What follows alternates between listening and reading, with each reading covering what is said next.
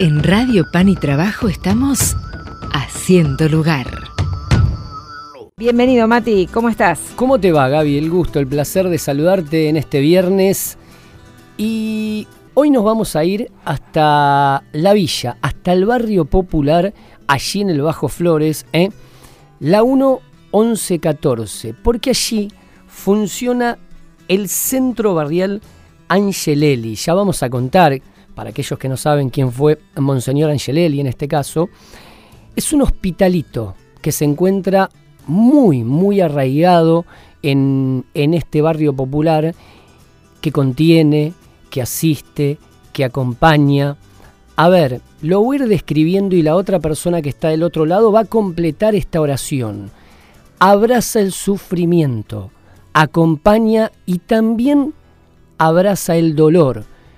Pero esos pibes, esas pibas, se encuentran sufriendo, sufriendo pero con una profunda fe y mirando el camino con una total esperanza y con, y con mucha oportunidad por delante.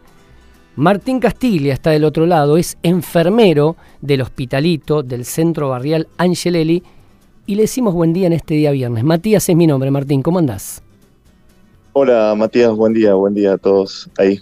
¿Cómo te va? Muy bien, muy bien, por suerte. Acá estamos en el barrio. Bien, ¿dónde estás? ¿Qué estás haciendo en este momento, al margen de estar hablando con nosotros, obviamente? ¿Qué estabas haciendo hace 20 minutos atrás? 20 minutos atrás, bueno, estaba justo hablando con, una paciente que, asistimos acá en el, en el, hospitalito, como decimos nosotros, eh, y escuchándola básicamente, porque una historia atrás de consumo, eh, de, consumo y problemático de sustancias, como decimos así en el hogar de Cristo, y, nada, otra recaída y otro abandono de tratamiento, entonces estamos ahí intentando armar de nuevo una estrategia para, para acompañarla aún en estas circunstancias. Eh, recién justo eh, le había mandado un mensaje, justo tiene el teléfono, y no lo leyó y se acercó sola, así que esas cosas que decimos que a veces pasan, eh, bueno, ahí sí estaba hace 20 minutos. Claramente sin dar nombre, sin vulnerar obviamente la privacidad y, respetamos esa privacidad. ¿Qué te dijo básicamente, conceptualmente? ¿Qué frase nos podés decir que sintetice esa charla? Y que está en el fondo, eh, que tocó fondo, eh, y nosotros ya, bueno, como ya hace un año la venimos acompañando, ya hay confianza y le decíamos, bueno, te conocimos en el fondo, le dije, y, te has podido levantar, con lo cual nosotros solemos estar por lo general en, el fondo de las circunstancias de, los chicos, principalmente este lugar eh, con los otros dispositivos similares de salud del hogar, eh, principalmente se hacen para estos chicos que, no pueden salir, que les cuesta, que no se pueden acercar a un centro barrial, que, que no pueden dejar de consumir, bueno, en esas en esas trincheras, como decimos nosotros, ahí es donde trabajamos principalmente. Martín, ¿qué tal? Eh, Gabriela te saluda, ¿cómo andás? Buen día, Gabriela, ¿cómo estás? Bien, y escuchándote me aparecía una pregunta. Vos decías, este lugar donde estamos nosotros es un espacio para quienes no se pueden acercar a un centro barrial. ¿Qué diferencia hay entre el, la ayuda, la atención que presta un centro barrial y el trabajo que hacen ustedes? Eh, bueno, nosotros eh, específicamente estamos como dedicados a lo que es eh, la salud, principalmente enfermedades infecciosas como HIV, tuberculosis, que es muy común en, los chicos que están en la calle, en consumo, más en los barrios populares. y como que le decimos que es un dispositivo, además de ser un dispositivo de salud, eh, de bajo umbral, ¿no? Como que es como unas categorías que se usaron siempre en, toda la red de Hogar de Cristo, decir, bueno, cuando un chico recién llega eh, de la calle o de, su familia, pero que quiere empezar un tratamiento, eh, es como el primer umbral, ¿no? Los primeros pasos que da. Después los chicos, bueno, sostienen un centro barrial, algunos van a granja, después hacen un proceso, pero los que nosotros principalmente acompañamos son esos chicos que ni siquiera pueden acercarse a un centro barrial, que no pueden dejar de consumir, que como que no, o quieren hacer un tratamiento porque les preocupa su salud, eh, si bien va de la mano, eh, pero no pueden dejar la droga. Entonces ahí son como nuestros desafíos principales, decir, bueno, estos chicos y chicas que no llegan al hogar o no llegan a los centros barriales, eh, bueno, cómo armar una red para ellos. Martín, bueno, para aquellos que recién se están enganchando, ¿no? Recién empezamos la entrevista, la nota, más que nada, la charla, más que una nota, una entrevista. La charla con Martín Castiglia, que es enfermero del Centro Barrial Angelelli, allí en la barriada popular 11114 del Bajo Flores, ¿eh? el hospitalito, como lo llaman ahí en el barrio, el cual estuvimos el día martes, estuvimos recogiendo muchos testimonios, muchas historias de vida, y me gustaría esto reflejarlo en Radio Pan y Trabajo, ya estuvo reflejado en Orbe 21, saldrá en breve el, el informe que realizamos ¿no? con todo el equipo de Canal Orbe 21. Se va a buscar a los pibes, se van a buscar a las pibas, ellos llegan por voluntad propia. ¿Cómo, está bien dicho, a ver, entre comillas, cómo se detecta esa problemática? ¿Es la búsqueda o es el acercamiento de ellos también al lugar pidiendo una caricia, pidiendo un abrazo, pidiendo una palabra de contención? Martín. Sí, eh, bueno, hay de todo. La realidad es que si bien el, dispositivo estaba pensado, al menos este de Bajo Flores, eh, brevemente un poquitito voy para atrás, eh, estos hospitalitos se empezaron hace seis años en Barracas, eh, cuando empezó el hogar, bueno, a medida que iba empezando el hogar de Cristo iba viendo más situaciones de salud que acompañar, entonces se armó un, la Casa Más Antonio, se llama, eh, que está ahí en Barracas. Con el tiempo muchos pacientes de acá los mandamos para allá y costaba mucho hacer el seguimiento. Eh, entonces hace cuatro años, bueno, en noviembre van a ser cuatro años que conseguimos este lugar y empezamos a, armar nuestro hospitalito con características distintas, eh, principalmente porque había muchos chicos y chicas que ya se venían atendiendo, pero que les costaba como adherir al tratamiento, pero bueno, ya tenían un diagnóstico, ya los conocíamos. Entonces, por un lado fue como ordenar y acompañar a esos chicos y chicas que ya conocíamos, que por ahí era la parte más sencilla porque ya venían hace tiempo en el hogar, podían sostener un tratamiento. Eh, y después fue como ir dándole la forma característica acá en el barrio. Nosotros estamos en una manzana, la manzana 27, acá del barrio Richard Daly, y al principio fue como mirarnos la cara y preguntarnos cómo arrancamos, cómo van a llegar los chicos. Y uno a uno fueron acercándose primero a desayunar, muchos chicos que estaban en situación de calle y consumo, eh, y ellos solo nos iban contando, no, porque yo tomo una medicación, o yo tengo tal diagnóstico y nunca hice nada.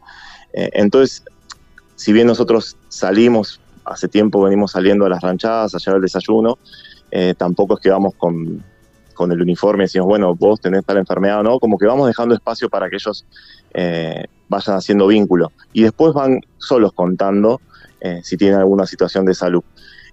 u otros conocen a alguien que dormía con ellos, que estaba enfermo o que tiene, les preocupa la salud y lo acercan. Eh, a veces los hospitales nos llaman para, para, pedirnos si podemos ir a ver a tal chico en, que vive en tal casa, que no llega al hospital, pero que saben que tiene un diagnóstico de una enfermedad. Trabajamos mucho con comedores de, la zona y también con los centros barriales del hogar de Cristo acá de Bajo Flores, eh, que también nos dicen, che, ¿sabes que este chico viene acá y lo vemos muy flaco, está tosiendo hace rato, ¿por qué nos acercan y lo conocen? Entonces vamos como a... Eh, hay distintas formas de, de ir conociéndolos. la mayoría son chicos que se acercaron solos o que a través de una red, por el, un sistema de salud, nos llega un dato, este chico está es del barrio, lo conocen, a veces circulamos la foto internamente entre los dispositivos como para decir, eh, lo conocen a este chico y por ahí no lo conocen por el nombre, lo conocen por el apodo y ahí lo encontramos. Eh, o muchos vecinos que han abandonado tratamiento también en, en, los hospitales o que no pueden o que se les complica o que no entienden, han venido eh, y terminan siendo pacientes de acá porque les dedicamos un tiempo, les explicamos cómo se toma la medicación, les volvemos a explicar cómo son las enfermedades. Entonces, principalmente es una cuestión como de, dar espacio a, lo que cada uno de los que se va acercando acá eh, marca hasta dónde ir, ¿no? Nosotros nos vamos adaptando. No es una cuestión invasiva, sino que vamos dejando espacio. Hay ideas y hay proyectos, hay proyección a futuro, Martín. Bueno, hay gestos y hay gestos que son solidarios, ¿no? Entonces, la idea de, esta ayuda, de esta contribución, y que la gente conozca un poquito esta gran obra de misericordia, ¿no? Que se hace en, la barriada popular 1114, lo decíamos ahí en el Bajo Flores. A través de esta ayuda, esta futura ayuda de la gente, de todos que podemos colaborar, todos aquellos que puedan colaborar, ¿qué se va a hacer con esa, con esa contribución? Para, para este nuevo proyecto ¿no? y esta nueva vida del centro barrial. Contanos un poquito. Sí, bueno, nosotros en este centro comunitario funcionan varias actividades parroquiales, hay un espacio de primera infancia, hay apoyo escolar, catequesis, hay un movimiento infantil, con lo cual compartimos el espacio eh, con otros, otras actividades.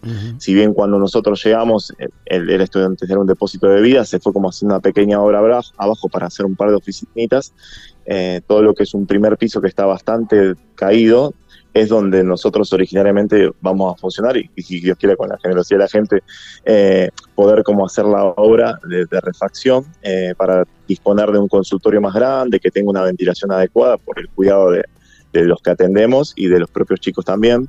Eh, y la posibilidad de tener, bueno, esto que decían, consultorios y algunas habitaciones que hay muchos chicos que se acercan que no tienen un criterio de internación, o sea que en el hospital no pueden estar porque no los van a recibir no pueden estar en el hogar porque están en una etapa de contagio en su enfermedad. Entonces, tener como alguna habitación con un par de camas nos permite a nosotros que antes de que pueda convivir con otras personas, tenga un espacio digno en el cual vivir, en el cual eh, descansar eh, y no estar en la calle, que es como el principal desafío nuestro.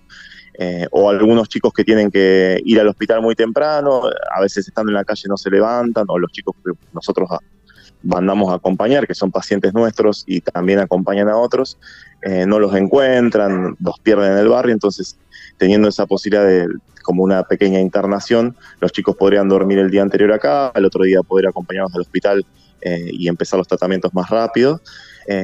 Y bueno, tener como una, arreglar un baño que hoy por hoy no funciona y bueno, con la posibilidad de, de después ir haciendo más habitaciones porque la realidad nos va demostrando que eh, siempre hay más chicos que acompañar, eh, como que estos no levantan una tapa y aparece un montón de situaciones que, eh, que necesitan de, la asistencia. Pero principalmente sería eso, como una refacción en el espacio que hoy tenemos, medio de que se está cayendo a pedazos y, poder disponer de un consultorio nuevo, de una oficina donde poder hacer como una, nuestra farmacia y estas habitaciones. Hablé con, allí en el barrio lo conocen como Coqui, hablé con Jorge Vázquez, un pibe de 25 años ¿eh? que, que hoy mira la vida con una esperanza, con una ilusión, con sueños, quiere estudiar, me decía Coqui. Y hablé con Verónica también, que es una, una chica de ahí del barrio que vive en la 1114 y que hace tiempo se acercó al centro barrial. En ellos vi una mirada triste, es cierto, vi una mirada triste vi y sentí soledad por momentos en ellos, pero cuando empecé a hablar de la fe, de Dios, de la protección de Dios, vi algo muy fuerte en la mirada de ellos. Eso se pone de manifiesto, ustedes lo sienten, se lo expresan, se lo hacen saber. ¿Cómo es la fe? ¿Cómo se vive la fe en ese espacio? Bueno, principalmente con obras, ¿no? Porque estos, estos dos casos que vos nos contabas, eh, nosotros los hemos conocido en, un momento que, bueno, por ejemplo, Coqui contabas que quiere estudiar, cuando lo conocimos no podía ni respirar y llevaba como cuatro años arrastrando una tuberculosis que no podía terminar de, curarse. Y, hoy lo vemos y cuando nos expresan alguna dificultad o que les cuesta o que tienen la sensación, en el caso de Verónica, como que no se puede, que es difícil, que es largo, que cuesta un montón, nosotros lo primero que hacemos es, a veces si tenemos la posibilidad, le mostramos unas fotos de ellos mismos. Si mirá cómo llegaste. Mira vos. Eh, mirá el tiempo que pasó. Eh, y si vos no hubieras tomado la decisión, si no te hubiéramos encontrado, si no te hubieras convencido de, empezar un tratamiento, de acercarte al hogar, de dar un paso más, de pegar el volantazo a veces, eh, hoy por hoy muchos estarían muertos, es la realidad. y, principalmente queremos que atrás de esa decisión primera de ellos de acercarse a estos lugares, hay muchos de ellos lo, nombran a Dios como principal motor y le dicen, gracias a Dios yo estoy acá. Y nosotros creemos en eso porque lo vemos también en obras. No es el, el golpe bajo, el morbo, no es la característica de nosotros, pero sí hay veces que las historias las tenés que graficar para que puedan ser fotos y poder transportar a la gente, ¿no, Martín? Coqui, Jorge Vázquez, de que estamos hablando, una de las lindas historias, un pibe es muy pujante, con mucha fe, con mucha ilusión y esperanza, como lo decíamos, cuando me expresaba para Canal Orbe 21 que cuando entró pesaba 35 kilos. 35 kilos. Hoy, hoy pesa 60 kilos y tiene 25 años. Y esa mirada que hoy la encontrás firme, con convicción, con ganas de hablar, cuando nos acercamos, fue uno de los primeros que dijo, sí quiero hablar, sí quiero contar mi historia, sí estoy en condiciones de expresar lo que siento. A mí me parece que es levantar esta bandera de la ilusión, esta bandera de la esperanza y esta bandera, como nos dice el Papa Francisco en esta cuaresma, del amor también. Es una gran historia de Cuaresma 2023. Es una gran obra misericordiosa. Felicitarlos, felicitarlos Martín por el trabajo, por el acompañamiento, por la vocación, por el sacrificio, por el tiempo y porque seguramente ustedes también deben tener recaídas, no digo emocionales.